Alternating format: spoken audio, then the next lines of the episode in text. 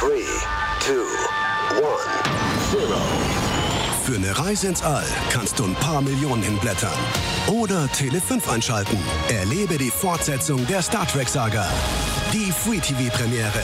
Star Trek Discovery. Ab 14. März, immer montags, 20.15 Uhr auf Tele 5. Der Verlag in Farbe und Bunt präsentiert Fantastische Welten in Farbe und Bunt.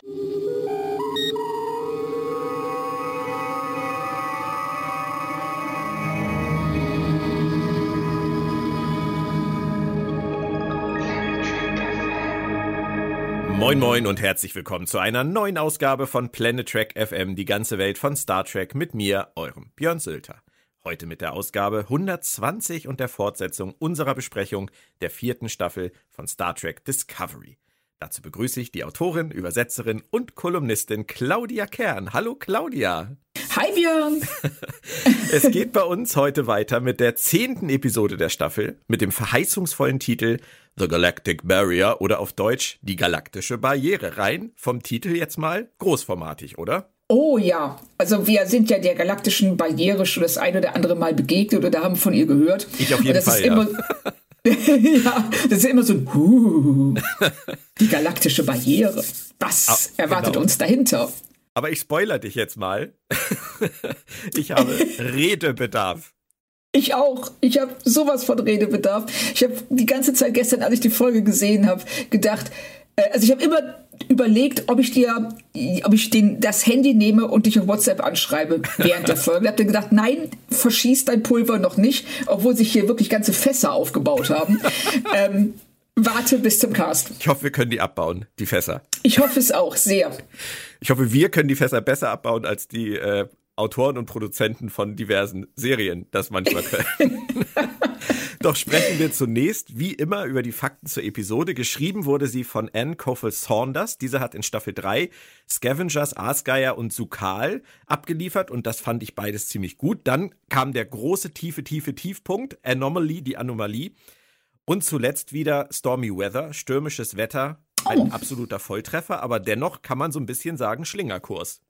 Ja, wirklich. Und aber wenn ich mir diese Auswahl an Folgen anhöre, kann ich das so gar richtig nachvollziehen, weshalb das so ein Schlingerkurs ist. Das ist wirklich auch ähm, ein Minenfeld. Also die Folgen, die sie geschrieben hat. Und manchmal hat sie dann halt mal eine Mine erwischt. Regie führte eine Debütantin, genauer Deborah Kampmeier, die zuvor unter anderem zwei Folgen zur Serie Clarice lieferte und auch an Tales of the Walking Dead beteiligt ist. So viel dazu. Wenn wir heute über die galaktische Barriere sprechen, du hast es erwähnt, müssen wir auch darüber sprechen, was wir darüber aus Star Trek bereits wissen. In der Originalserie tauchte sie zuletzt in Is There in Truth No Beauty, die fremde Materie auf, davor in Where No Man Has Gone Before, die Spitze des Eisbergs und in By Any Other Name, Stein und Staub. Die Enterprise D wurde in Where No One Has Gone Before zwar auch vom Reisenden weit hinaus in eine andere Galaxie geschleudert, das war aber eher eine Folge der Kräfte des Reisenden und hatte nichts direkt mit der Barriere selbst zu tun. Dennoch hast du es ja schon erwähnt, sie ist mehrfach aufgetaucht, aber jetzt, jetzt fliegen wir halt hinein. Ganz genau. Und ähm, ich hatte doch ganz, sagen wir so, relativ hohe Erwartungen daran, was sie aus so einem ähm, ja, Mysterium wie dieser Barriere rausholen werden. Düdüm. Das hast du jetzt gesagt. Ich weiß. Dann fliegen wir jetzt auch, pass auf, der ist echt gut, auch mitten hinein. Und zwar in den Teaser. Kovic geht immer. Da sind wir uns einig, oder? Ja, also Kovic, ähm, er ist manchmal so der einzige Anker, an den ich mich klammern kann in äh, gewissen Folgen. Und auch hier ähm, ist er direkt wieder im Zentrum. Der, der ruht auf so eine gewisse Art und Weise in sich, die ich einfach nur völlig cool finde. Ja, mega. Und er erklärt ja erstmal auch der Gruppe alles, was wir unter Umständen schon wieder vergessen haben. Er sagt, wie wichtig das alles ist und wie gefährlich das alles ist und erinnert uns auch daran, wie wichtig Kommunikation ist, dass man das unter Umständen auch unterschätzt, dass man mit so einer neuen Spezies vielleicht gar nicht so einfach kommunizieren kann und hat dafür ja sogar einen Linguisten Hirai mitgebracht, einen offensichtlich recht lustigen Burschen, der Kovic äh, Witz auf jeden Fall als einziger richtig lustig fand. Aber er hat das gut eingeordnet für uns. Ich fand diese ganze Szene eigentlich echt, echt hübsch. Ja, er macht das super, vor allen Dingen, weil er ganz klar sagt, ähm, er hat ja da sogar eine, ähm, äh, unter eine Anzahl verschiedener Übersetzungsgeräte liegen, die dann die äh, versuchen werden, die äh, Sprache der ähm, Außerirdischen in unterschiedliche Sprachen unterschiedliche Föderationssprachen oder Sprachen aus unserer Galaxis zu übersetzen, um eben diesen, äh, um eben Vorurteilen aus dem Weg zu gehen. Weil ein Wort kann, hat eine unterschiedliche Bedeutung.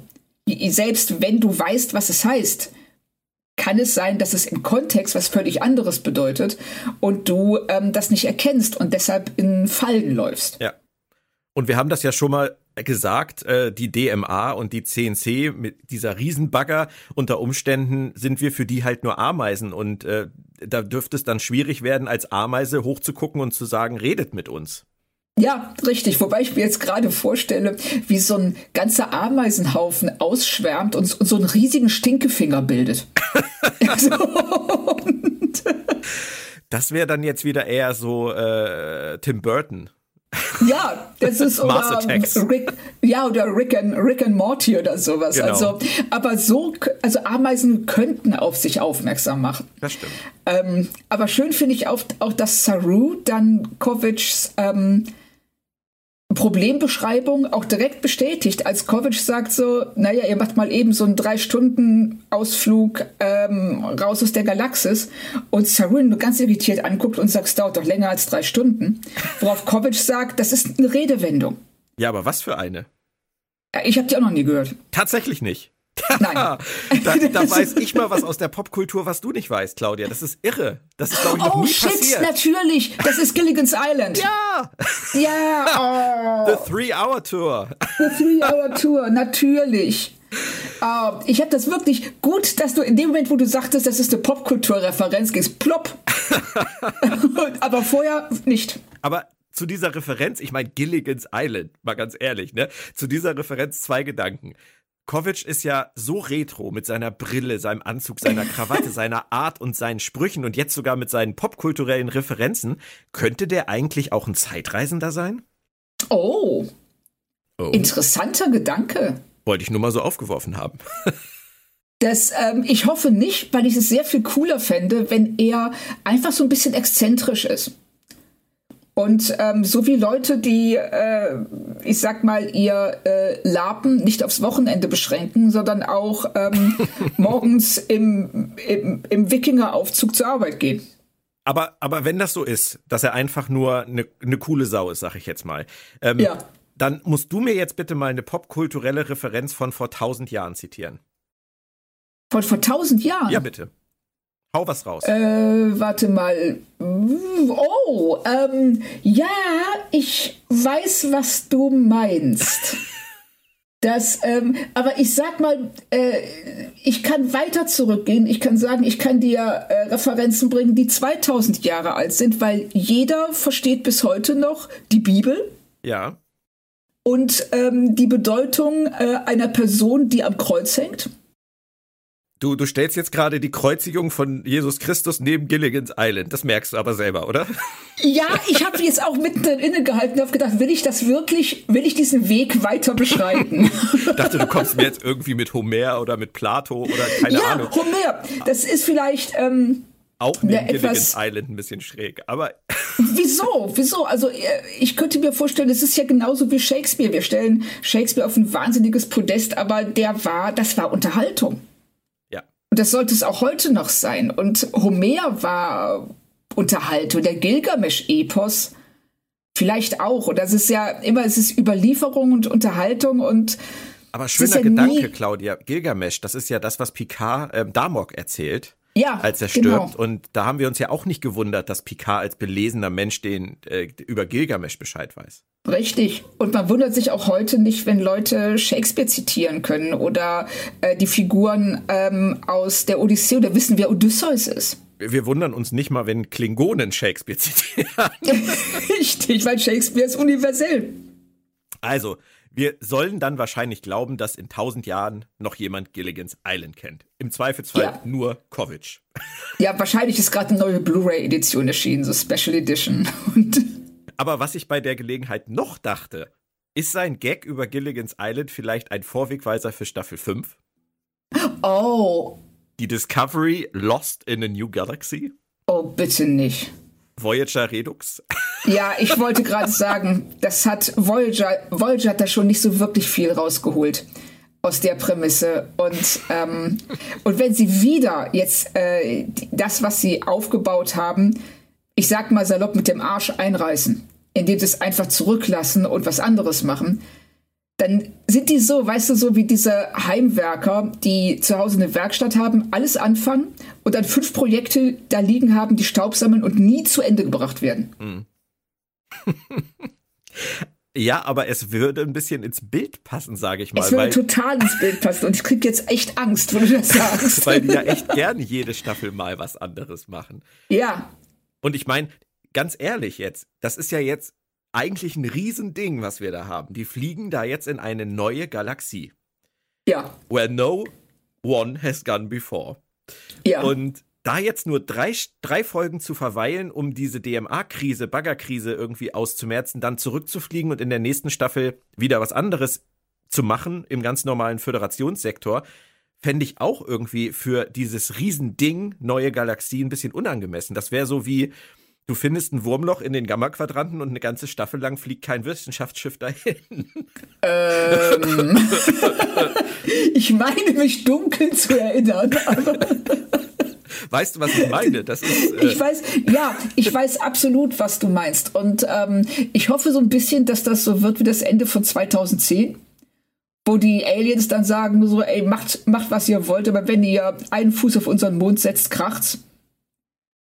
Und dass diese wahnsinnig fortschrittlichen Aliens, dass sie sich mit denen irgendwie arrangieren können, die aber sagen, ey, ne, das ist hier unser Tanzbereich, bleibt schön in eurer Galaxie und lasst uns in Ruhe, sonst gibt's Ärger. Ja, oder wie in Babylon 5 in Staffel 4, der große Showdown, der den Schattenkrieg beendete, wo eigentlich nur die jungen Völker zurückgeschickt wurden wie, wie Kinder, so nach dem Motto, ja. nee, hier jetzt, Schluss mal jetzt, macht mal euer Ding. so stelle ich mir das dann mit 10c auch vor. So, ach, ihr habt Probleme mit unserem Bagger, ja, dann baggern wir woanders. Aber ja, kommt genau. nicht wieder. Richtig, und bleibt bitte weg, ja, ihr seid eklig. so. Ich glaube, ich glaube, das ja. Thema wird uns begleiten äh, noch. Ich habe nämlich auch noch eine dritte Sache und das hat mich dann auch noch irritiert, weil jetzt habe ich so schön gedacht, okay, das könnte der Gilligan's Island Vorwegweiser für Staffel 5 sein, aber dann kommt wieder Kovic und ja. sagt, er hat was Wichtigeres zu tun und hofft, dass es so bleibt, dass keiner sich vorstellen kann, was wichtiger als die DMA sein kann. Das klingt Richtig. ja auch wie ein Teaser für Staffel 5. Das, genau, das dachte ich nämlich auch. Also da, ähm, da ich ja vorher die Gilligan's Island-Referenz verpennt habe, ähm, war das für mich der Hinhörer. Als er sagt, ich habe hier ein, ein, wichtigeres Problem, dann sagt die Erdpräsidentin, nee, die Gener was ist sie? Sie ist General, ne? Ja, General. Ähm, sie sagt dann so, ähm, geht's denn? Was könnte wichtiger als die DMA sein? Und er sagte im Moment nichts, aber ich möchte auch, dass das so bleibt. Ja. Und das ist so ein Moment, wo ich denke so, oh, also wir haben den Big Bad der aktuellen Staffel noch nicht besiegt, aber teasern schon den nächsten an. Ich glaube ganz ehrlich, und ich will da jetzt nicht unnötig ähm, zynisch sein, sie halten sich wieder nur alle Optionen offen. Das kann auch sein. so nach dem Motto Throwaway Line reinhauen ja. und später mit Leben füllen. Richtig, das ist dann sowas, ähm, dann können sie nachher sagen, guck mal, wir haben das da schon vorbereitet, obwohl ja noch kein Mensch wusste, was sie eigentlich erzählen wollen. Übrigens muss ich jetzt auch gerade, wo ich das so sage, witzigerweise an Star Trek Enterprise denken. Und zwar an die große Sache damals äh, mit der Ausdehnung. Ah, ja. Wo sie durch die Ausdehnung geflogen sind, dann am Staffelende und alle gedacht haben, was zur Hölle kann dahinter sein? Und dann fängt die nächste Staffel damit an, wir sind schon sieben Monate am Rumfliegen. Ich weiß nicht, ob es sieben Monate war. Wir sind schon eine ganze Weile am Rumfliegen und es ist noch nichts passiert. Wir sind noch niemandem begegnet. Ja, das ist, ich stelle mir das gerade so vor, weißt du, du machst irgendwie einen Film über die Wikinger, die Amerika entdecken ja, und äh, die erste Staffel endet damit, dass sie, dass sie Amerika sehen vor sich und oh wow, wir haben ein neues Land gefunden. Und die nächste Staffel fängt an, wo sie zu Hause sitzen und sagen, ja, war eine total tolle Reise. Also war schön, guck mal, habe ich dir mitgebracht. so, Aber das wird diesmal ganz bestimmt nicht so kommen. Nein, die werden das bestimmt total super regeln und ich habe vollstes Vertrauen in die Genialität der Autoren und Produzenten. Das, das, das wird jetzt schon wieder sehr zynisch, Frau Kern, das muss ich schon sagen. ähm, und es wird jetzt leider gerade, also für alle Hörer, die jetzt, die jetzt äh, empfindsam fühlig sind, was Kritik an Discovery angeht, es wird jetzt gerade nicht besser, weil ähm, Stamets hat rausbekommen, dass der DMA-Controller, der neue DMA-Controller, der ja aufgetaucht ist, weil Taka den anderen ausgeschaltet hat, viel mehr Power hat, viel schneller ist und dadurch viel gefährlicher ist. Und jetzt hat man keine Woche mehr, sondern nur noch zwölf Stunden. Und ich kann an dieser Stelle mich nur entschuldigen bei euch Hörern da draußen und bei dir, Claudia, aber das ist für mich so ein mega Heuler. Ja, vor, vor allem, es ist völlig unnötig. Ja, warum? Du kannst diese, das ist, es macht keinen Sinn. Sie hätten einfach sagen können, das Ding ist eh schon wahnsinnig gefährlich und sie wissen nicht, wann es das nächste Mal springen wird. Und da ist dieser neue Controller und er könnte ja sagen, ey, das ist total unberechenbar. Wir können jeden Moment Stress kriegen. Ähm, wir sollten lieber zusehen, dass es langsam losgeht. Ja, warum, warum sollten die jetzt auch den Controller sozusagen durch ein Modell ersetzen, was so viel besser ist? Weißt du, das ja, ist so, als hätten sie das auf Halde liegen gehabt, so nach dem Motto, hier, wir haben die neue Version schon fertig, aber lass den anderen mal erstmal so lange laufen, wie er läuft. Das ist doch Quatsch. ja, ist es auch. Vor allen Dingen, weil sie ja offensichtlich dieses Boromid wahnsinnig dringend brauchen. Ja. Und auch gewaltige Mengen. Und wenn du dann so ein Upgrade verfügbar hast, das, ähm, also dann tauschst du doch den alten Controller direkt aus. Sollte man meinen. Also das ist für mich halt, wo ich vorhin schon mal Schlingerkurs gesagt habe, das ist für mich der Inbegriff dieses Schlingerkurses mit dieser DMA-Geschichte, weil sie fangen an in der Staffel mit Quajan, und Riesengefahr, Riesenfass. Alles dramatisch. Und dann ist wochenlang hier voll das easy peasy. Sie haben Zeit für sonst was. Und wir erfahren dann, ja, das baggert da jetzt halt so vor sich hin und springt nicht so oft und ist außerdem gerade so weit weg, dass es gerade nicht so relevant ist. Und jetzt, jetzt verschärfen sie das gern Staffelende wieder auf so eine unnötige Art und Weise. Und das ist ja nur Schritt eins von zwei in dieser Folge. Wir kommen da oh, ja, ja noch zu. Also der, der richtige Heuler kommt ja noch. Ja, und zwischendrin habe ich dann jetzt noch einen Mini-Heuler, den ich dir auch noch gerne erzählen möchte. Wir kriegen dann die Info, sie haben zwölf Stunden, bis die DMA wieder wechselt. Und Michael sagt, sie braucht zwei Stunden zum Losfliegen, um alle Upgrades fertig zu kriegen und kann uns dann leider diesen Nachsatz nicht ersparen und dass sich alle noch verabschieden können. Ja. Wo ich genau. auch denke, ach Leute. Ja, und da, und da habe ich auch gedacht, so, ähm, was ist, wie setzt du deine Prioritäten? Weil ähm, ne, die persönlichen Gefühle der Besatzung hin oder her, aber das ist ja auch ein Thema, das uns begleiten wird durch diese Folge. Ähm, aber ist jetzt gerade, also es drängt ein bisschen. Ja, und ich frage mich dann, wenn man drüber nachdenkt, halt auch, es soll jetzt nicht böse gemeint klingen, von wem? Von wem? Ja, richtig. Weil die Crew ist komplett zusammengeblieben, außer Gray und Tilly. Und ja. es hat nicht mal für eine kurze Michael Tilly ähm, Viewscreen-Verabschiedung gereicht. Also von wem? Die kennen niemanden in, diesem, ja, in dieser richtig. Zeit. Und na klar haben die sicherlich irgendwie Kollegen kennengelernt und Freunde, Freundschaften geschlossen außerhalb des Schiffes. Das mag alles sein. Aber in so einer Krise muss man sich von denen dann doch nicht nur extra verabschieden und das ja. auch noch in so einem Meeting erwähnen. Dann soll sie doch Richtig. einfach sagen, in zwei Stunden sind alle Upgrades fertig und dann geht's aber hier auch los mit Karacho. Richtig, genau. Verstehe ich nicht. Also ich äh, habe es auch nicht verstanden. Es ist in dem Moment ähm, soll klar gemacht werden, dass ne, es sind Menschen und die haben menschliche Bedürfnisse, aber das ist ähm, auch ein Thema, das uns durch die Folge begleiten wird. Es gibt für alles den richtigen Ort und die richtige Zeit. und hier war beides nicht. Also. Und jetzt wird besser. Die Unterhaltung zwischen Rilek und Vance mag ich. Und ich verstehe ja. auch, dass Rilek das machen will. Richtig, ich verstehe das auch, dass ähm, wenn Rillick dann zu äh, Vance sagt, ich fliege mit und übergebe all meine ähm, Posten an den Vizepräsidenten oder die Vizepräsidentin, ich weiß ja, gar nicht. Ähm, ja, genau, die haben wir ja noch nicht kennengelernt, oder? Es sei denn, das ist Kovic, aber das überlegen sie sich dann wahrscheinlich auch in der nächsten Staffel. Ja, richtig, fällt ihnen dann irgendwann ein. Sie haben ja auch im Englischen dadurch, dass sie ähm, diesen, diesen Posten nicht mit einem ähm, Artikel belegen müssen, mit dem Geschlecht belegen müssen. Den Vorteil, dass sie dann frei entscheiden können, ob es Mann oder Frau ist. Wir sagen jetzt einfach mal wieder, es ist Robert Picardo als Holodoc. genau. Irgendwann klappt es. Richtig. Richtig. Und es zeigt vor allen Dingen auch, dass sie und Vance echt auch eine Menge mitgemacht haben. Ja. Die, die, kennen sich gut, die verstehen sich und ähm, das ist so eine Art von Freundschaft, die eben darauf basiert, dass man äh, sehr viele ja, Schwierigkeiten überwunden hat und auch Schicksalsschläge erlitten ja. hat. Wirklich gute Szene. Ja, hat mir auch gefallen. Lassen wir kurz wirken. Aber ich finde auch die erste Szene zwischen Book und Taka gut. Ähm, wir haben ja letztes Mal gesagt, es wäre eigentlich sinnvoll gewesen, wenn Book Taka zumindest irgendwie mit Gaffertape die Hände zusammengebunden hätte, damit er nicht auf den Knopf drücken kann. Ja. Aber dass er jetzt keine Möglichkeit hat, das weiter zu verfolgen ohne Taka, dass er sich auf diese toxische Beziehung zu Taka weiter einlassen muss, das finde ich, haben sie in diesem kurzen Dialog sehr schön herausgearbeitet.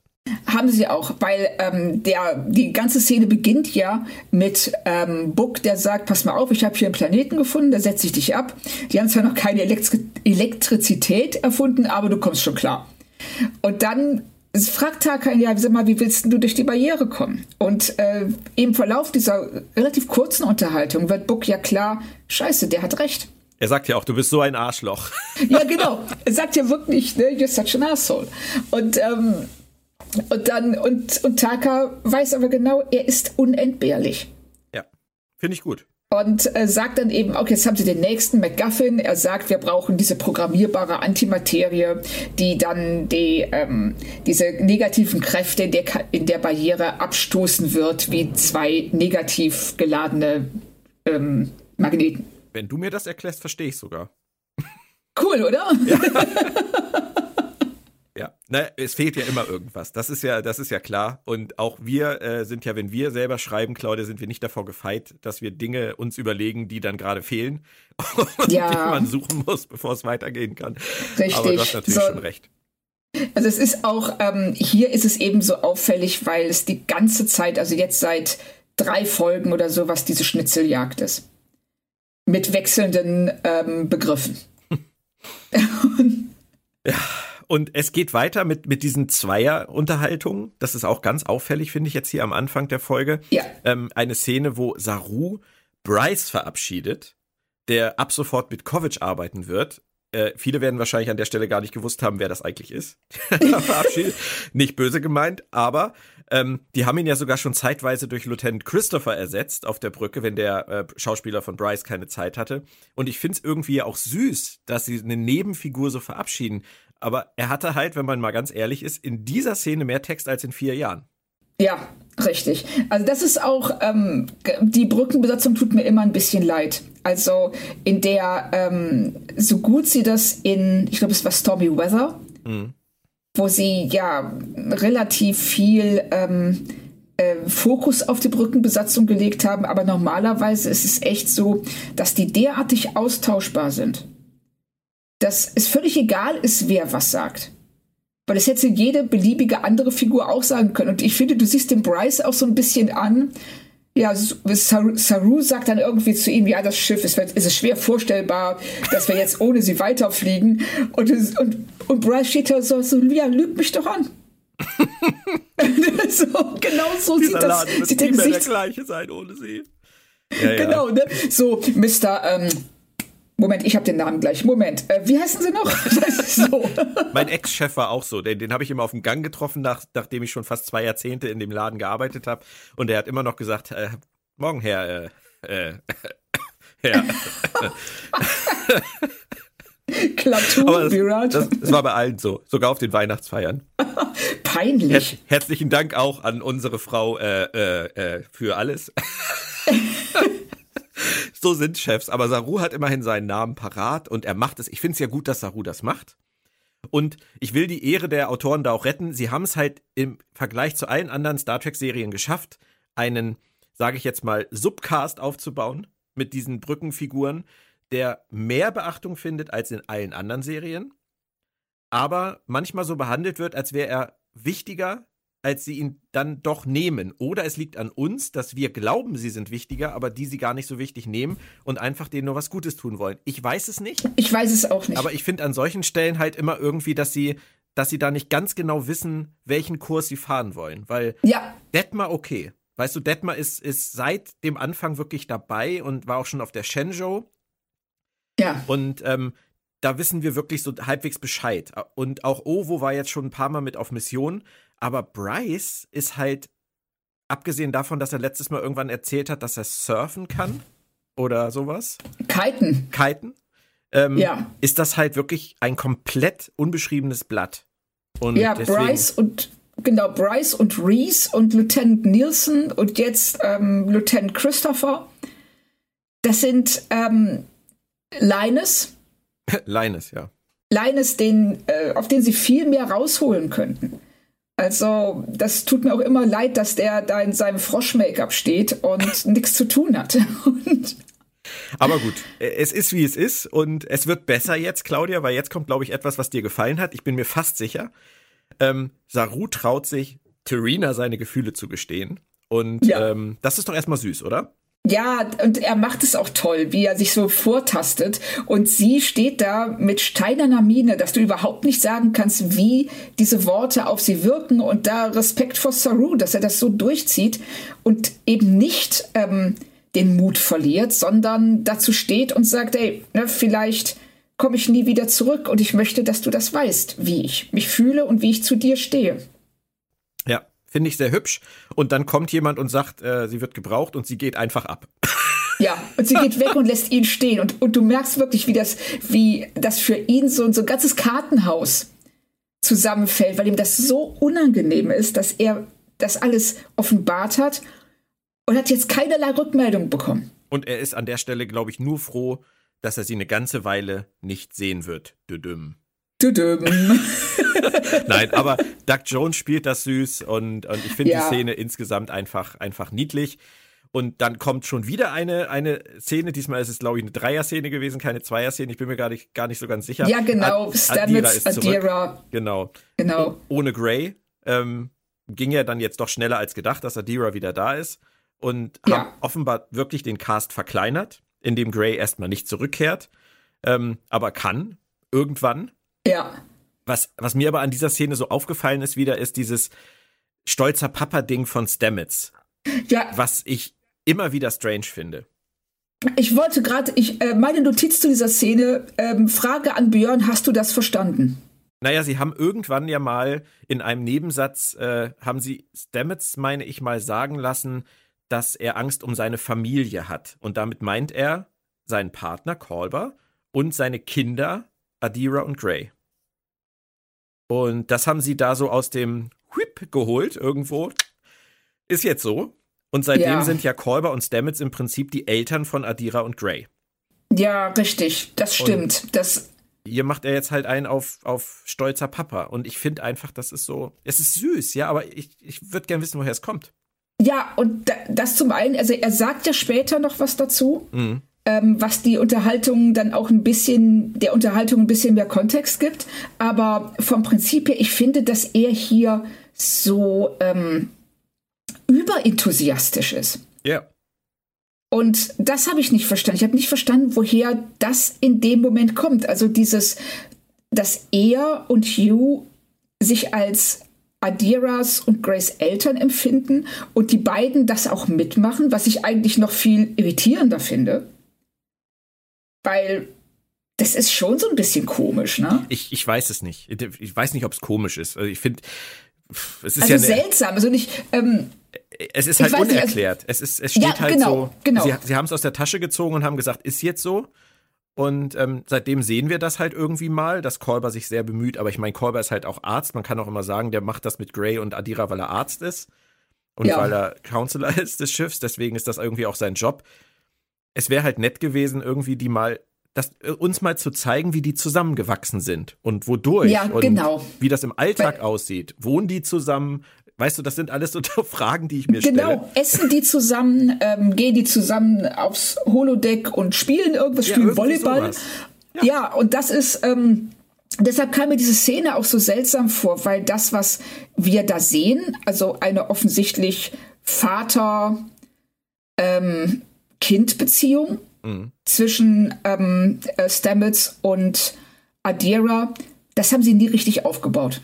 Und deshalb wirkt das so aus der Luft, ja, aus dem, irgendwie so, so, ja, aus der Luft geholt und nicht ganz, also es steht, es schwebt irgendwie da und du kannst es aber nicht einordnen in den Rest der Staffel, geschweige denn der Folge.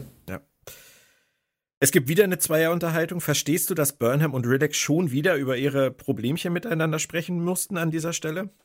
Ähm, ja, tatsächlich verstehe ich es, weil das wichtig ist für die ähm, folgenden Szenen. Ja, Wie die beiden, am Ende habe ich es auch verstanden, aber an der Stelle ja, habe ich gedacht, warum schon nein, wieder? Ich auch. Das, das ging mir ganz genauso. Das war, also sie haben hier in dieser Folge generell äh, ein paar Momente, in denen sie Dinge sagen, die dann später erklärt werden, was aber echt umständlich und ungünstig ist, weil du in dem Moment, wo du die Szene guckst, wie jetzt eben mit Stamets und Adira oder auch hier mit Michael und Rilek, da sitzt und denkst, okay. Ja. Ja, vor allem ist es halt etwas, was wir schon wissen. Also das ist, ja, die, machen, richtig. die machen hier im Prinzip eine Szene, die wenn man ein bisschen aufmerksam die Serie guckt, überflüssig gewesen wäre, weil wir wissen, dass die beiden ihre Kommunikationsproblemchen miteinander haben und das nicht schon wieder thematisieren müssen.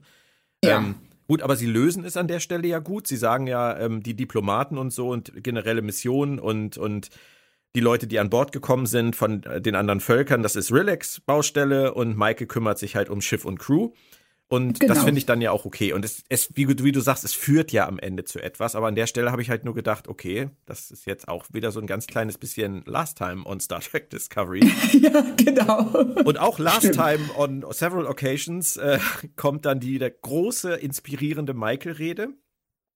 Oh ja. Und ich möchte dich gerne fragen, ähm, wie siehst du das? Äh, Hach oder Och? Ähm, also das ist leider ganz klar im Och-Bereich. muss ich also ähm, für mich war die Rede eigentlich durch in dem Moment, wenn sie anfängt mit dem ersten, ähm, mit dem Auftakt When I was a child, als ich ein Kind war. Und das will nur echt gerade keiner hören. Ja, es ist, das, es ist auch zu oft.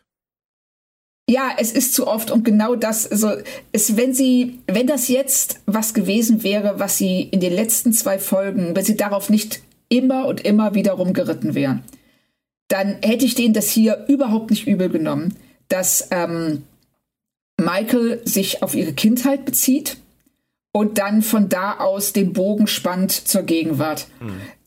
Hätte ich mit leben können, aber da sie das jetzt, das ist jetzt wirklich, glaube ich, die dritte oder vierte Szene. In der Leute ihre Kindheit mit dem Jetzt verknüpfen und auch in Umständen, die einfach unpassend sind. Ja. Oder? Ja, ja, ich, ich bin da auch ein bisschen, ich bin da wirklich zwiegespalten. Ich verstehe ja, dass sie immer irgendwie was Pathetisches haben wollen, um diese Mega-Mission, die da jetzt folgt, dann irgendwie einzuleiten. Nochmal, dass das nochmal ja. jemand erklärt. Aber es ist mir in der Summe einfach zu oft, zu viel und zu pathetisch. Weil ähm, ja. es hätte auch gereicht zu sagen, Crew, Delegierte, es geht los, lass uns die Welt retten. So. Ja, genau. Das ist halt, und, aber dieses, ja. dieses When I was a child, das ist halt so, sie, sie ist so die Mutter der Kompanie und sie hat so diesen Anspruch, wirklich jeden emotional zu erreichen und ja. mitzunehmen. Und ja, aber wie gesagt, äh, das, es mag auch Leute geben, die das, die das schön finden. Mir ist es halt einfach zu viel. Und äh, ich muss leider auch noch was sagen, ähm, was mir bei dieser Szene auch extrem aufgefallen ist. Das erste Mal, ich habe viele, viele Episoden und viele, viele Jahre kein Problem mit Picards Engage gehabt, während meine Frau sich darüber immer aufgeregt hat. aber lass uns fliegen oder lasst uns fliegen. Ich kann's nicht mehr hören. Ja, es, äh, wobei das im Deutschen auch einfach viel länger ist als dieses weiß. relativ saloppe Let's Fly. Ich weiß. Aber das ist so, das wird auch totgenudelt. Ich glaube, das ist auch schon das vierte Mal in dieser Staffel.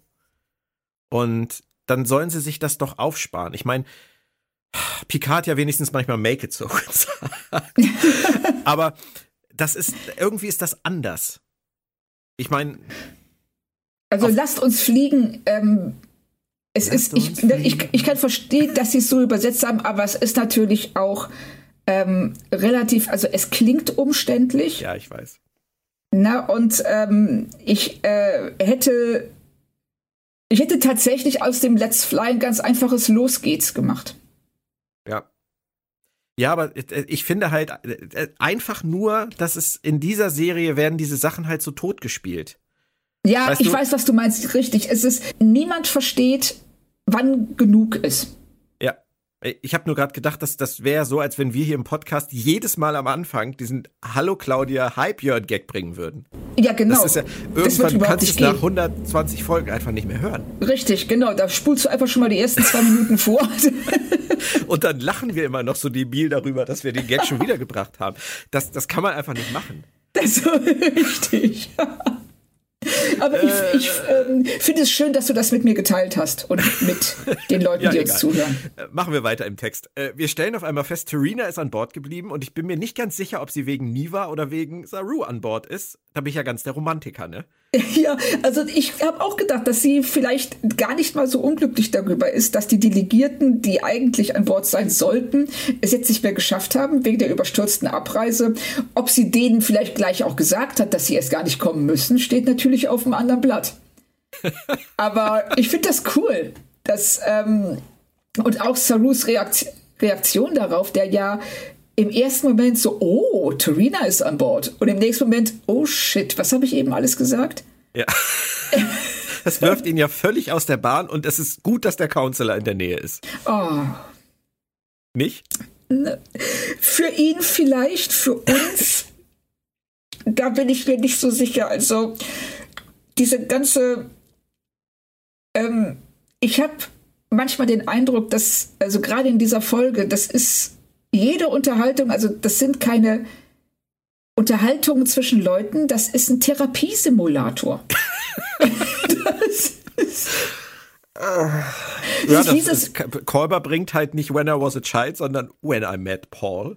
ja, Ähm, Genau, ich die muss an Neue Deutsche Welle Augen. denken, ehrlicherweise. Und äh, deine blauen Augen machen mich so sentimental. Ähm, das, kam auch wieder so. Ich, ich finde das diese Begeisterung ja so toll. Weißt du, auch, auch Wilson Cruz spielt das ja so begeistert. So, als ich seine blauen Augen das erste Mal gesehen habe.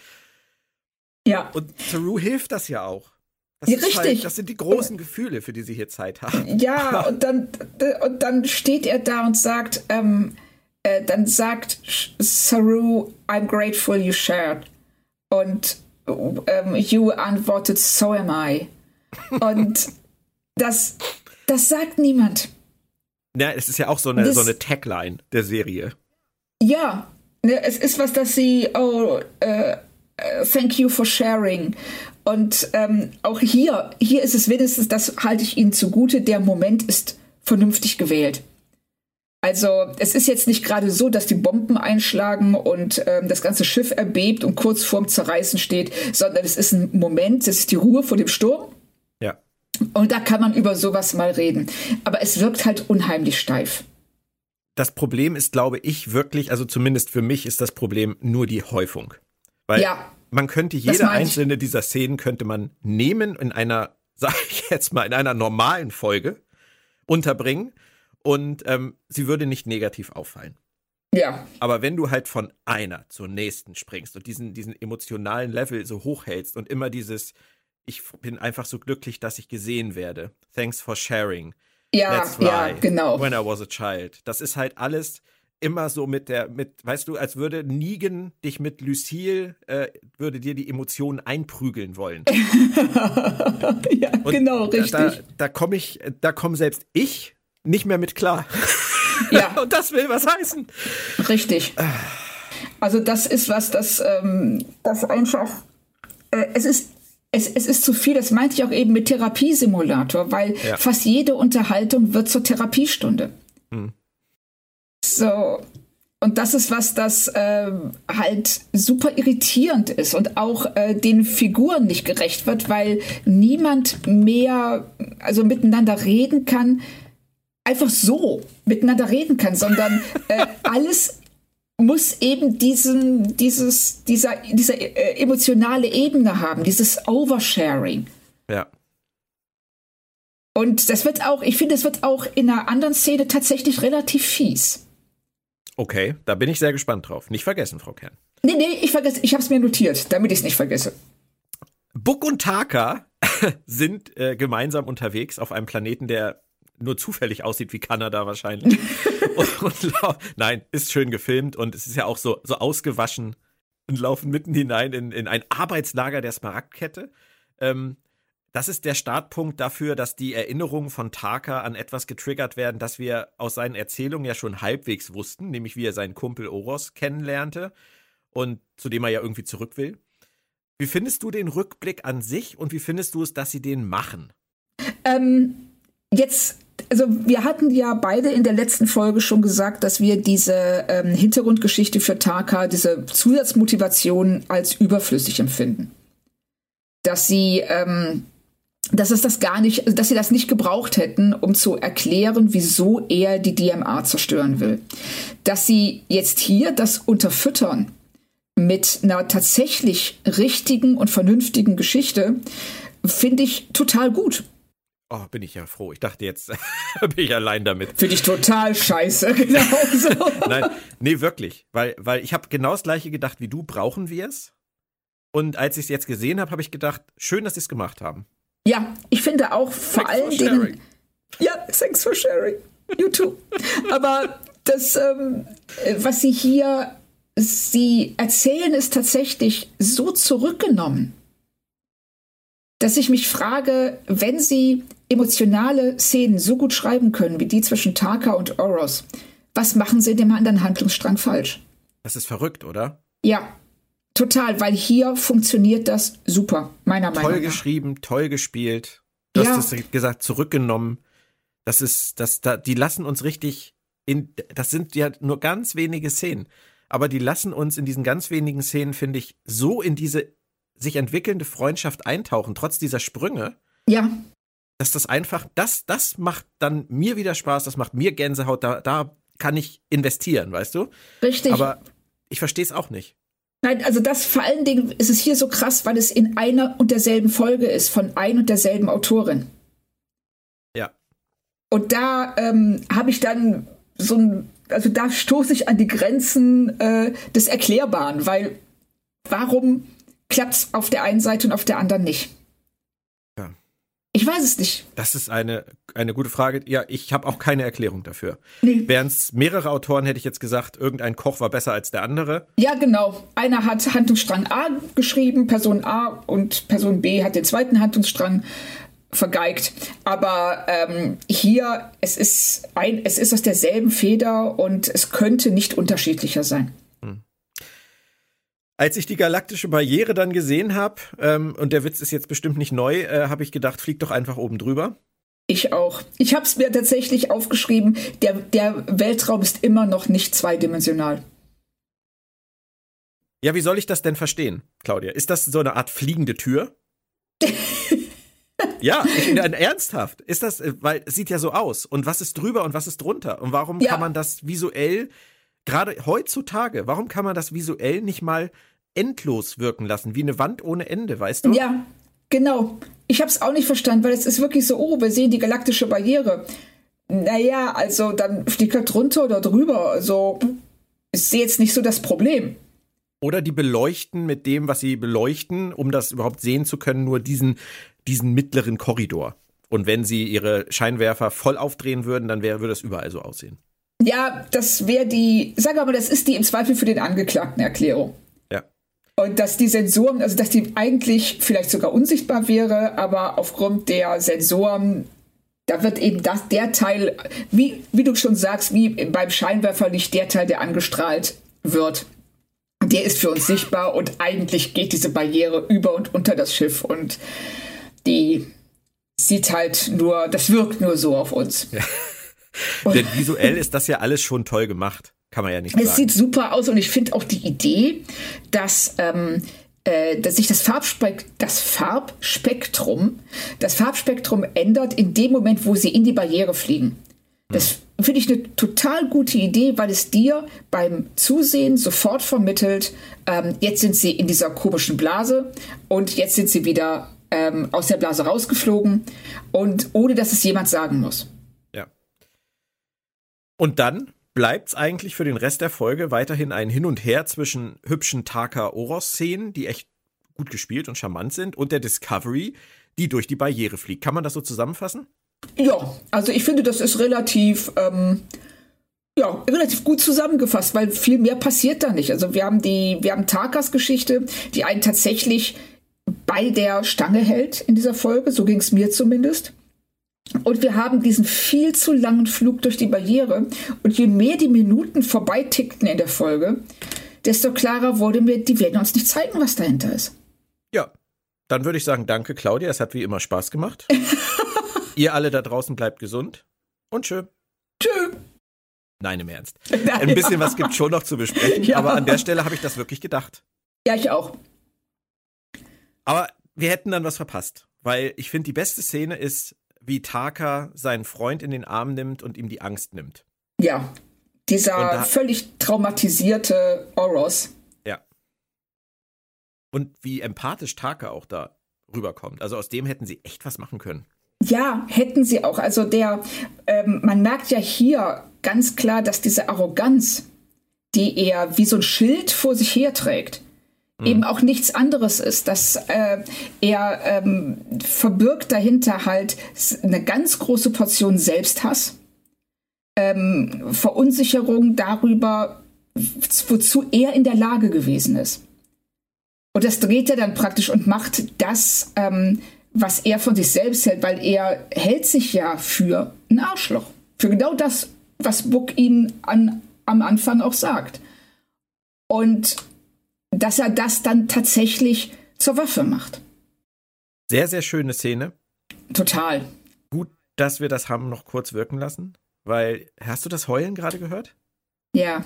Ähm, es meldet von. sich Vance und erklärt, dass die DMA jetzt im Alpha-Quadranten baggert und ihre Trümmer schon in Tagen auf Erde und Niva einschlagen werden. Und Claudia, bitte, darf ich, darf, darf ich dazu was sagen? Bitte, bitte, sag's. Nein! Warum muss das jetzt auch noch sein? Immer diese dramatische Fixierung auf Gefahr für die Erde, von der wir nur diesen einen fucking Baum kennen und ja. Niva, weil Michael Burnham ein Kind dieser beiden Welten ist. Was für ein Zufall. Meine Güte, Claudia, warum? Warum? Ich weiß es nicht. Und vor allen Dingen, ähm, hast du auch gestutzt, dass es die Erde und Niva trifft? Und Titan. Ähm, wie nah sind die denn aneinander? Das liegt nur daran, wie die Trümmer wegfliegen. Ach so. Und deshalb in 71 Stunden wird dann zufällig die Erde und Niva. Naja, okay, gut, wenn man davon ausgeht, dass das, dass der Raum zweidimensional ist und das sich so ausbreitet wie bei der ähm, coolen Explosion am Anfang von Star Trek 6 Aber ganz ehrlich, ne, das ist, ich habe ich hab das schon so oft in Star Trek gedacht. Auch bei Star Trek Nemesis zum Beispiel. Dieses, er will jetzt natürlich die Erde zerstören am Ende. Das ist ja. mir, ich, ich, ich verstehe das ja, weil, ja, wir sind ja von der Erde und natürlich ist uns die Erde ja heilig. Aber diese, diese letzte dieses letzte Drehen an dieser Spannungsschraube, das ist genauso überflüssig wie das vorletzte Drehen an der Spannungsschraube. Ja, richtig. Und, ähm, und es kommt ja noch, also ich sage es, der richtige Heuler kommt ja noch. Das ist ja nur der kleine Vorheuler, meiner Meinung nach. Wow. Für das, was da gleich noch kommt, was ich ähm, wirklich als den absoluten Tiefpunkt der Folge sehen würde. Aber hier sagen sie, oh ja, ne, Erde und Niva, beide am Ende und ähm, wir müssen jetzt unbedingt in innerhalb von 71 Stunden, nachdem sie vorher schon das mit den zwölf Stunden und jetzt, wie du schon sagst, sie drehen da an Schrauben, die eh schon festsaßen und es wäre alles nicht nötig gewesen. Und wir sind durchaus in der Lage, als ähm, äh, Star Trek-Fans uns in uns auch um andere Planeten Sorgen zu machen. Wenn es heißt, ja, das Ding ist im Alpha-Quadranten, das reicht. Wir wissen, was es alles im Alpha-Quadranten gibt. Das muss, das muss nicht sein. Als dann auf der Discovery Drama ausbricht, mitten beim Durchflug durch die Barriere, habe ich dann auch wieder was gedacht, was eher so produktionstechnisch relevant ist, aber Stamets hat irgendwie keine Hilfe und mir fehlte da wieder Jet Reno. Und ich Ja. frage mich, warum haben sie denn mit Tick Notaro extra nachgedreht? Die ist ja schon wieder, eigentlich ist die ja schon wieder seit wie viel Folgen weg? Ach, seit. Die war in einer Ja, Folge war die Ich wollte gerade sagen, war sie in einer oder in zwei Folgen? Ich glaube fast in einer. Das ist doch echt merkwürdig. Das ist doch jetzt wirklich, wäre doch eine Szene gewesen, wo sie einfach an irgendeinem Pult hätte stehen können und sagen können, wie gut, dass, dass sie mein zweites Paar Hände haben. Ja, richtig. Also das, ähm, nein, nein, das verstehe ich auch nicht, weil es äh, in dem Moment einfach auch super unrealistisch wirkt. Weißt Ja. du, wenn ich äh, an solche ähm, Szenen denke auf Deep Space, äh, auf Deep Space Nine, auf äh, der Enterprise in ähm, TNG, Mhm. da ist, wenn wenn Jordi da steht und irgendwas äh, in der, während einer Krise, während des Notfalls irgendwas erzählt, siehst du immer im Hintergrund Leute. Die geschäftig hin und her rennen. Ja, die Geschäfte hin und her rennen und es knallt überall und er steht da und duckt sich und irgendjemand kommt vorbei und trägt irgendwas. Also während Stamets steht da unten so, so wie der Hausmeister im Keller, Ja. wenn ein Rohr geplatzt ist. Und so, so, was mache ich jetzt? Also, Ja, aber das, das zieht sich so durch, weil auch Tilly ist jetzt seit Episode 4 schon weg. Und laut Ja. Produzenten soll sie ja noch zurückkehren in dieser Staffel, aber es sind nur noch drei. Und sie sind jetzt gerade in die Barriere geflogen. Das heißt für mich eigentlich, vielleicht, also wenn sie jetzt nicht da verschütt gehen in der letzten Szene, dass sie noch mal irgendwie bei der großen, äh, bei der Jubelfeier noch mal dabei ist. Oder, ähm, keine Ahnung. Ich weiß es auch nicht. Also das ähm, im schlimmsten Fall werden sie es so machen, wie du sagst, dass am Ende kommt irgendwie so eine große äh, Starfleet-Party und dann fährt die Kamera einmal drüber und Tilly kann darf kurz Michael umarmen und sagen, wie schön es an der Akademie ist und dann war's das. Ja, und sie trinkt ihr Ping-Pong-Bier. Ja, genau. Fällt mir nur gerade so ein. Nein, aber egal. Ähm, weiter im Text. Takas Geschichte bleibt tragisch, aber im Kern scheint er ja doch ein guter Kerl zu sein. Das haben wir jetzt gelernt. Und positiv gedreht würde ich sagen, ich verstehe ihn auch wirklich jetzt. Also es macht nicht alles wett, was er gemacht hat. Es macht nicht alles gut, was er gemacht hat. Aber ich finde, an dieser Stelle ist er eine wirklich emotional komplett nachvollziehbare Figur geworden. Richtig, das finde ich auch. Und ähm, wir sehen, ja, ne, er, war, er wurde da eingeschleust als Agent der Smaragdkette. Und ähm, er hat erkannt, dass das, also er, diese Freundschaft zu Oros, die ja auch, ähm, da schwingt ja sehr viel, so, so ein, ich sag mal, so ein leicht homoerotischer Aspekt begleitet das. Aber auch hier, sie lassen es offen ist da mehr und das passt, weil wir sehen ja diese Erzählung, ist, ja- es ist ja etwas, was uns Taka erzählt. Und er erzählt es Booker. Das heißt, wir sehen die Ereignisse so, wie er sie erzählen möchte. Und er hält da bestimmte Dinge zurück. Meiner Meinung nach. Also er ist ähm, hier auch kein objektiver Erzähler. Nee. Aber das ist tatsächlich der beste Aspekt der Folge. Ja, für mich. total. Und auch diese ähm, ja fast schon Paradiesvorstellung von diesem äh, Kayalis. Äh, Wie das ausgesprochen wird, da kann ich dir jetzt gerade nicht bei helfen. Ist ja, ist ja auch egal, also wir wissen beide, was gemeint ist. Das Ja. ist ja so, wie Oros das schildert, so eine Art von Schlaraffenland, so eine Art Ja. von Paradies. Und dass ähm, Taka ähm, in der Gefangenschaft sich da ebenso wie Oros da Vorstellungen uns von gemacht hat und Sehnsüchte entwickelt hat. Dass selbst wenn es nicht um Oros gehen würde, er unbedingt dahin möchte, in dieses friedliche und ähm, äh, von Überfluss geprägte Universum und weg von diesen ganzen Grausamkeiten, die er erlebt hat. Das kann jeder, glaube ich, nachvollziehen.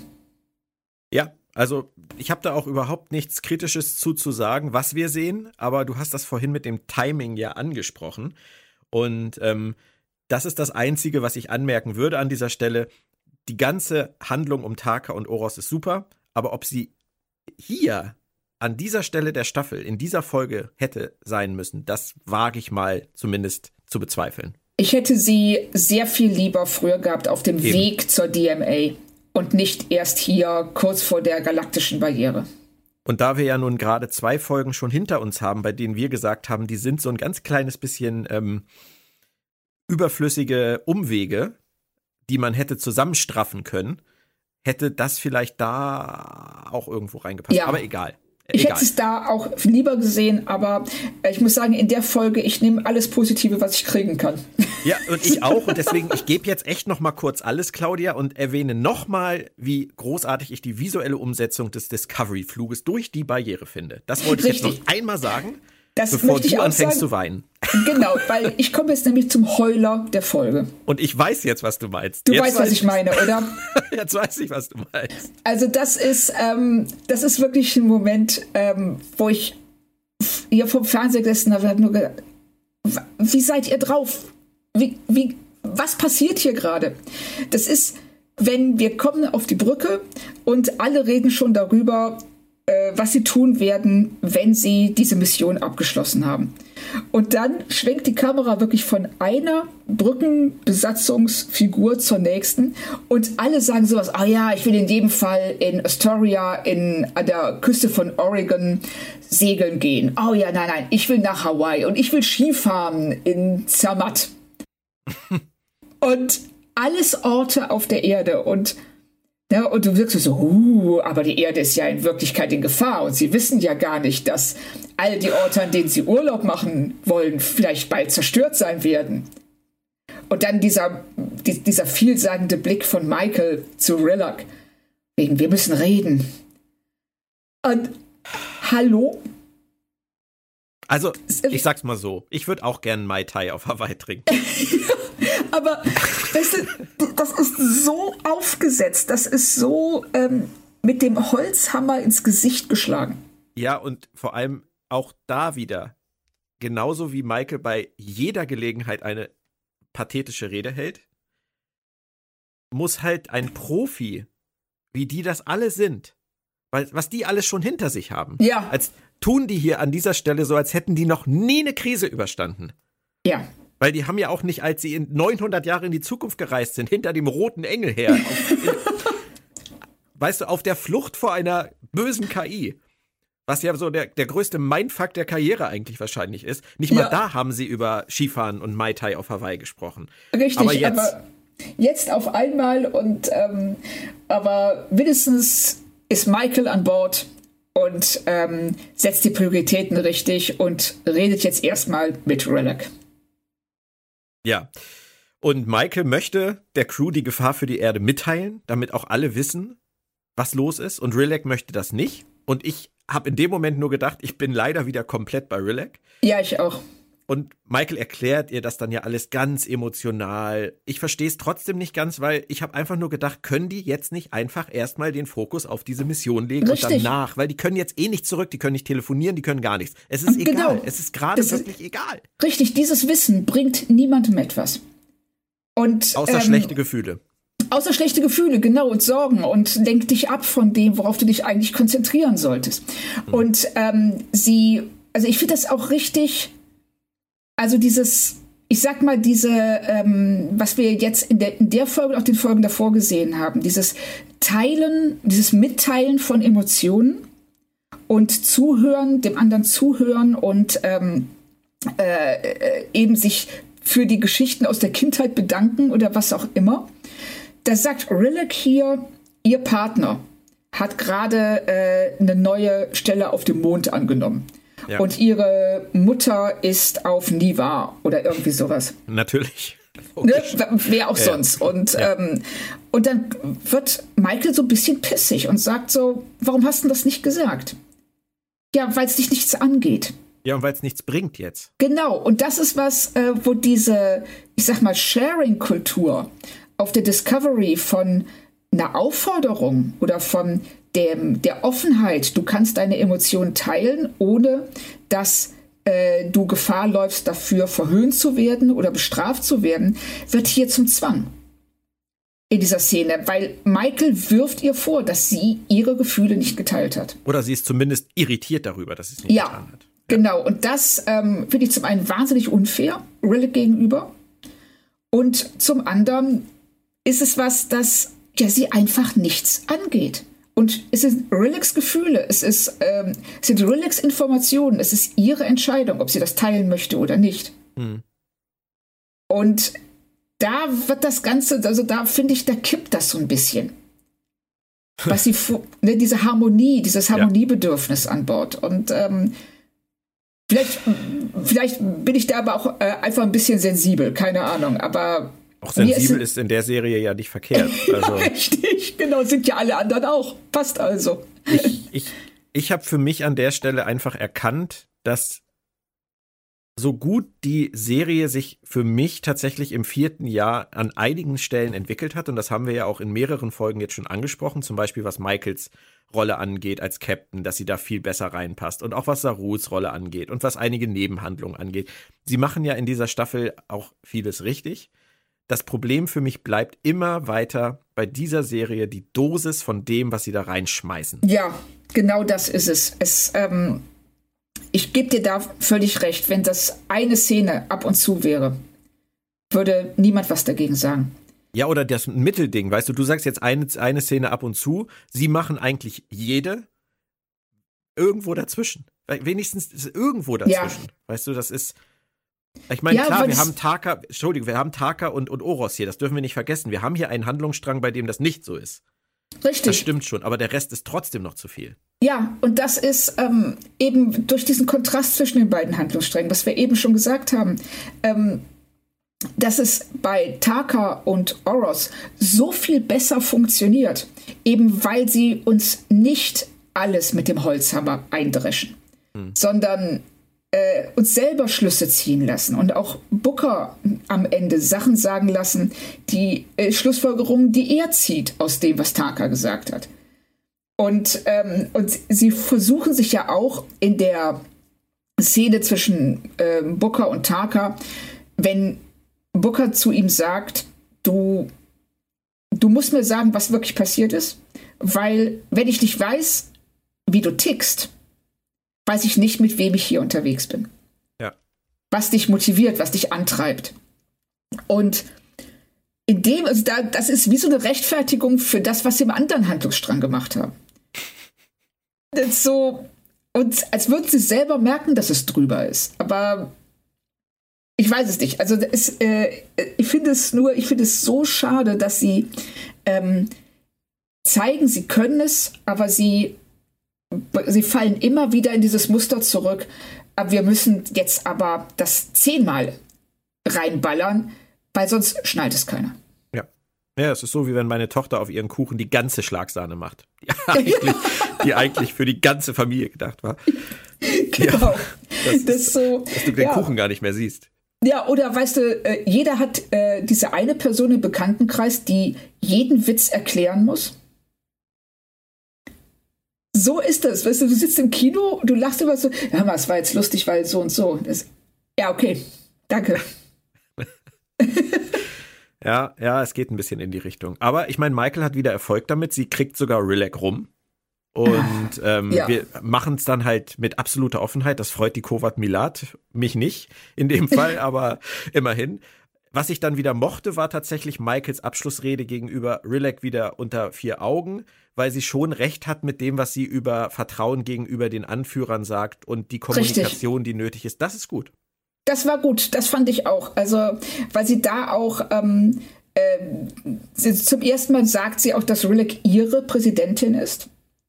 Und dass es wichtig ist für sie, dass sie diese, ähm, dass die Leute zu ihr aufsehen können, dass die Leute ihr vertrauen mhm. und äh, ja, die einfach darauf vertrauen, dass sie einen Plan hat.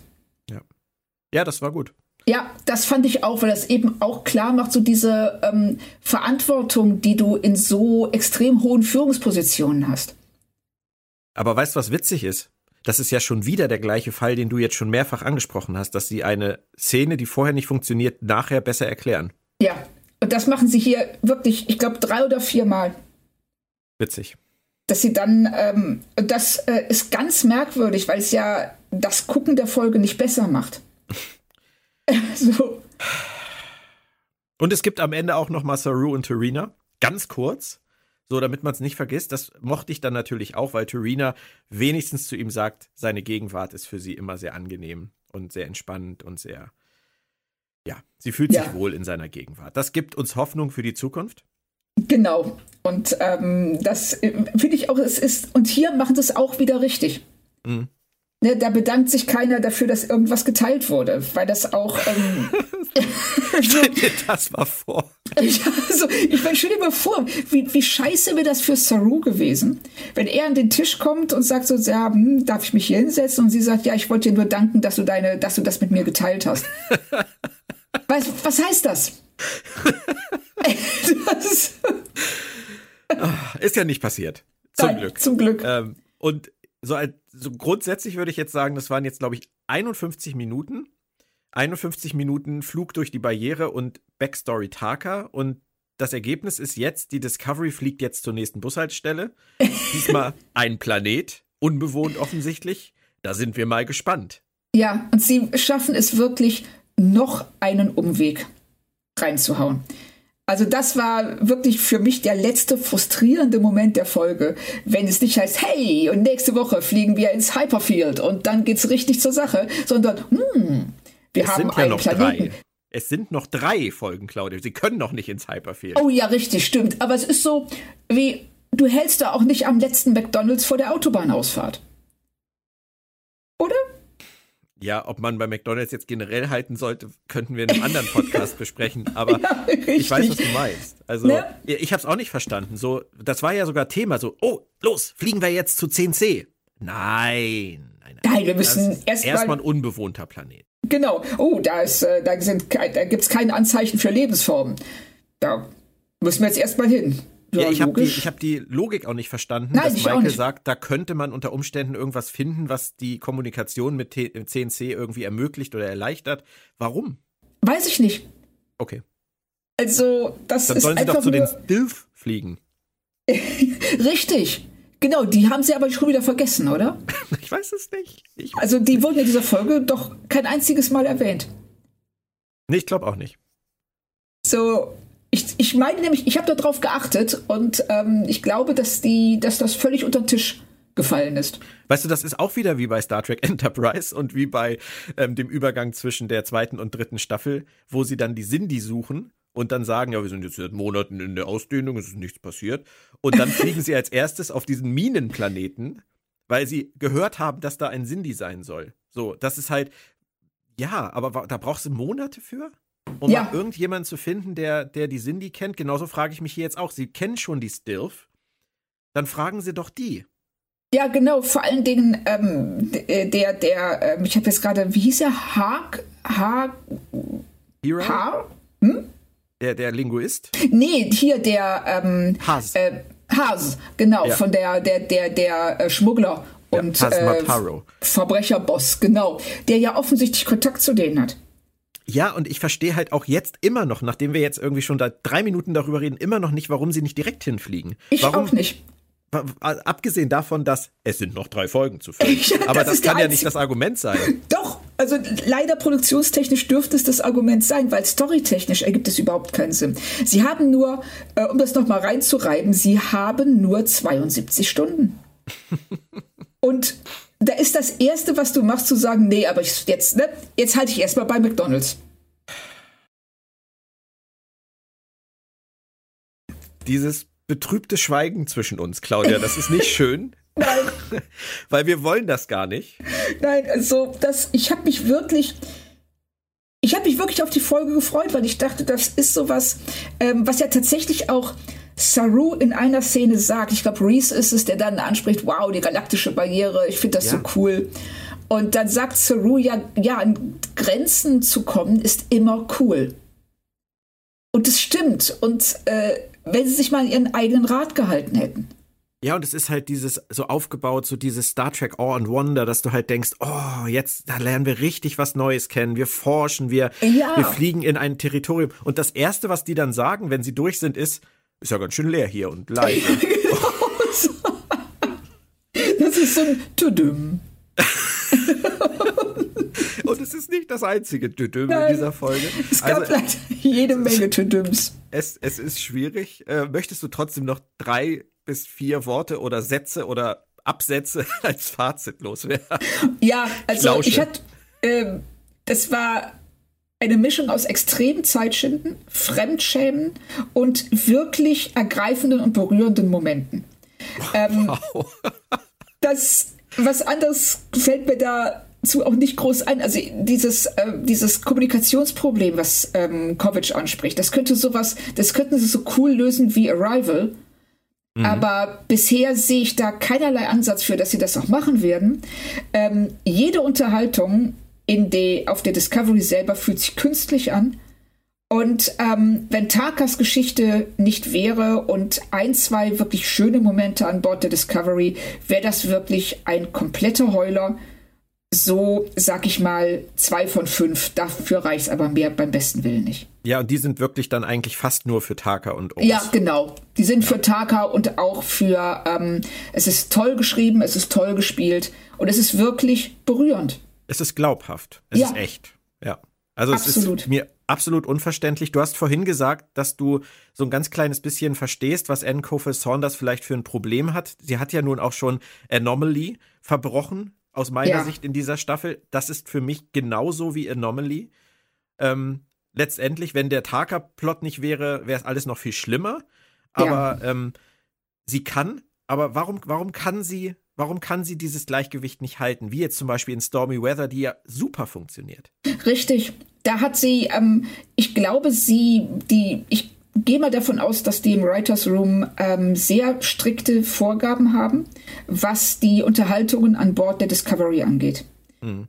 Und dass sie äh, dieses, äh, diese extreme Harmonie, diese, ähm, äh, dieses Pochen auf dem Teilen von Gefühlen und dem ähm, und dem Darlegen, wie man sich gerade fühlt, was ja auch schon voraussetzt, dass du es überhaupt artikulieren kannst, was ja auch nicht jeder kann. Ja. Und, oder möchte. Und dass sie da einfach immer wieder übers Ziel hinaus schießt, weil sie auch oder weil sie generell die Anweisung haben, das so zu machen. Mhm. Also damit es auch wirklich jeder kapiert. Und dass sie ähm, bei, in den Szenen zwischen Taka und Oros das eben nicht musste und das ja. so schreiben konnte, wie sie will. Ich habe noch eine Sache, die ich dir noch sagen möchte, nur damit du nicht am Ende sagst, ich hätte dich nicht gewarnt. Ähm, oh oh. Ich hatte, als das jetzt durch war, hatte ich einen kurzen Moment, wo ich dachte, hoffentlich machen sie nicht den Sukal 2 und für all das ist irgendwie Oros verantwortlich, weil er sich nach Taka sehnt. Ah. Oh mein Gott. Ich hoffe, sie machen es nicht zweimal hintereinander. Nein, das hoffe ich, also, oh. Sie machen ja schon vieles, vieles im gleich, in der gleichen Struktur wie zuletzt in Staffel 2 ja. und 3.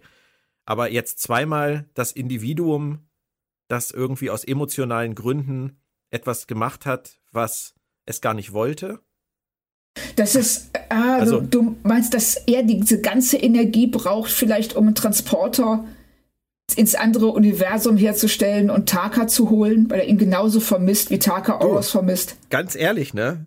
Es ist nicht weiter hergeholt als ein Kind, das durch sein Weinen und seine, seine negativen Emotionen einen Brand in der ganzen Galaxis auslöst. Du hast völlig recht und das macht mir große Angst. Vor allen ja. Dingen rückblickend, wenn, äh, und ich komme da, muss ich ganz ehrlich sagen, immer noch nicht drüber weg, dass du wusstest, dass Michaels Mutter der rote Engel ist.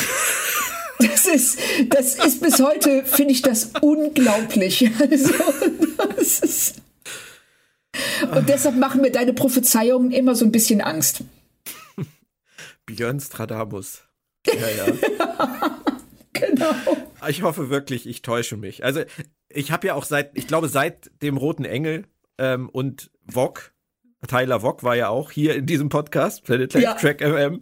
Ähm, das, seitdem habe ich, glaube ich, auch nicht mehr recht behalten mit dem, was ich gesagt habe. Das ist, das kommt dann jetzt vielleicht uns zugute, dass ich irgendwie, vielleicht habe ich da irgendwie meine Schärfe verloren, vielleicht kann ich es nicht mehr so gut wie früher.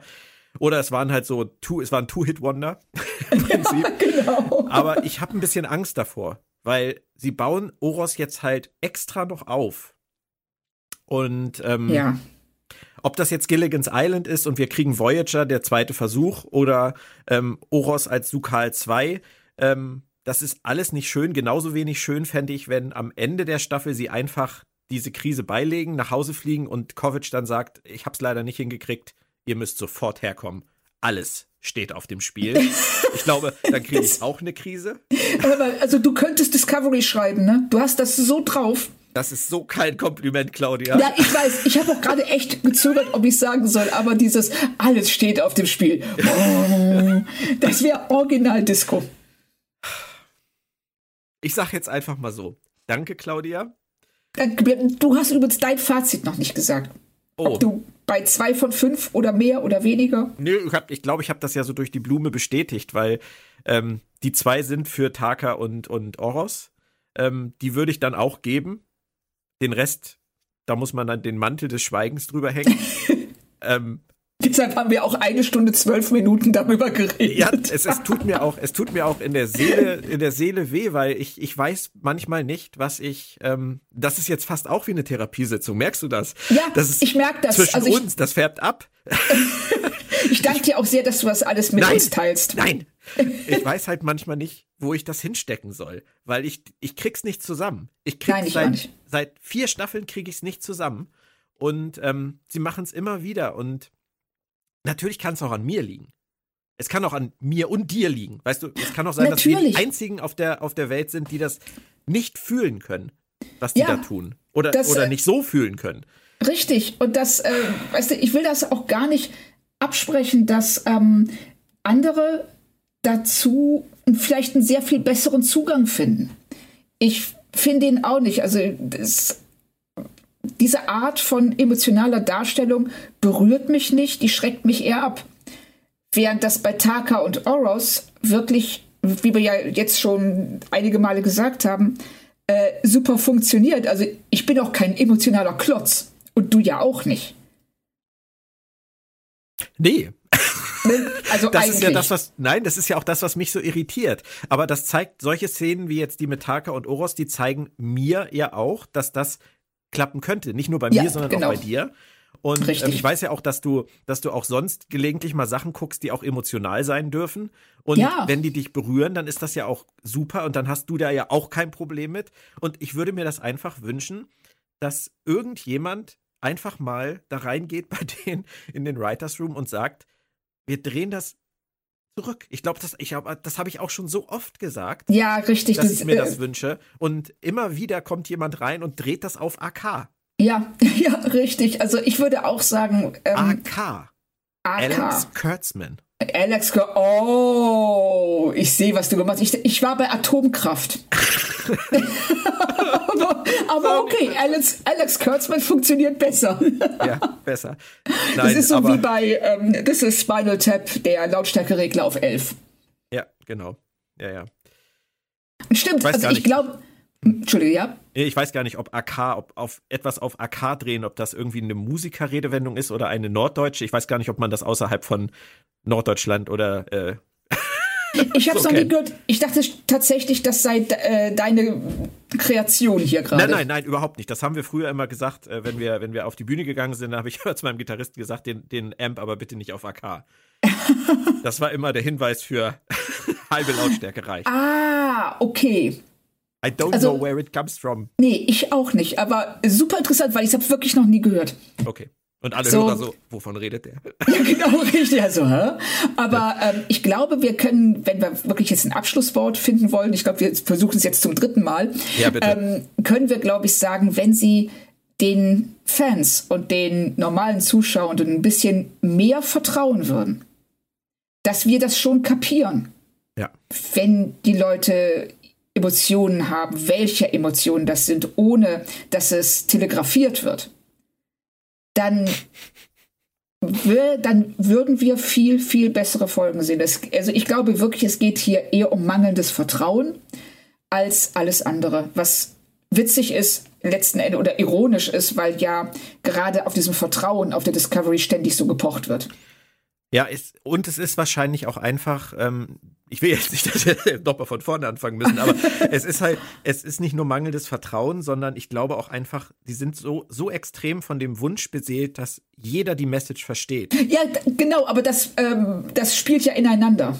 Das spielt ineinander, aber ich glaube nicht, dass, weißt du, das ist ja eine unterschiedliche Ausgangsbasis. Wenn ich sage, ich mache irgendwas so und so dir gegenüber, weil ich nicht, weil ich nicht das Vertrauen habe, dass du es sonst schnallst, Das ist Ja. halt anders, als wenn ich sage, ich mache es lieber ganz deutlich, weil meine Message mir so wichtig ist. Das Ja, hat dann weniger mit dir zu tun, Das stimmt, sondern, ja. sondern mehr mit mir und meiner, meiner Einschätzung, wie wichtig das ist. Ähm, irgendwo dazwischen wird die Wahrheit liegen. Und wir haben es oft gesagt, die Messages, die Gedanken, die sie transportieren wollen, ähm, das, was sie uns vorleben wollen, das ist alles wichtig. Das ist alles toll. Und ähm, dass sie es nicht für uns nicht schaffen, den Regler auf ein erträgliches Maß zurückzudrehen, ist letztendlich am meisten unser Problem. Ja, also es ist bei, da, beim Zuschauen ist es definitiv unser Problem, weil es das Vergnügen eben so sehr beeinträchtigt. Ähm, ist es auch deren Problem, weil sie es anders hätten erzählen können? Ich weiß es nicht. Also, aber vielleicht möchten sie es auch gar nicht anders Nein, erzählen. vielleicht das möchten sie es nicht. Ich denke, wir kriegen genau das zu sehen, was wir sehen sollen. Das glaube ich und- mittlerweile auch, ja. Von daher muss man das einfach so zur Kenntnis nehmen. Ich versuche es jetzt nochmal und sage Danke, Claudia. ja Ähm, danke, Björn. Heute sage ich es mal anders. Ich hatte Spaß mit dir. Es ist zum Glück kein Spruch von Quark, denn ansonsten wäre er wahrscheinlich sehr viel anzüglicher als von mir gemeint.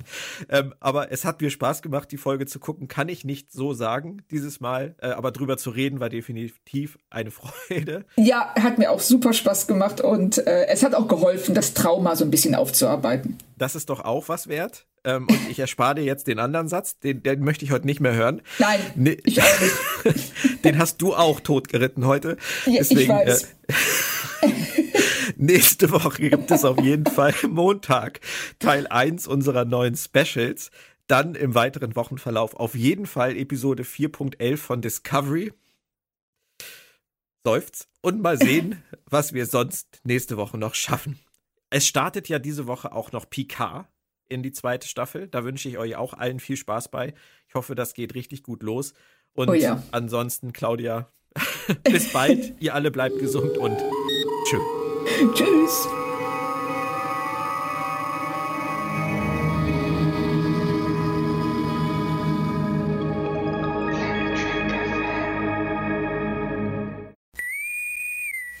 Was bedeutet der Tod dann für dich?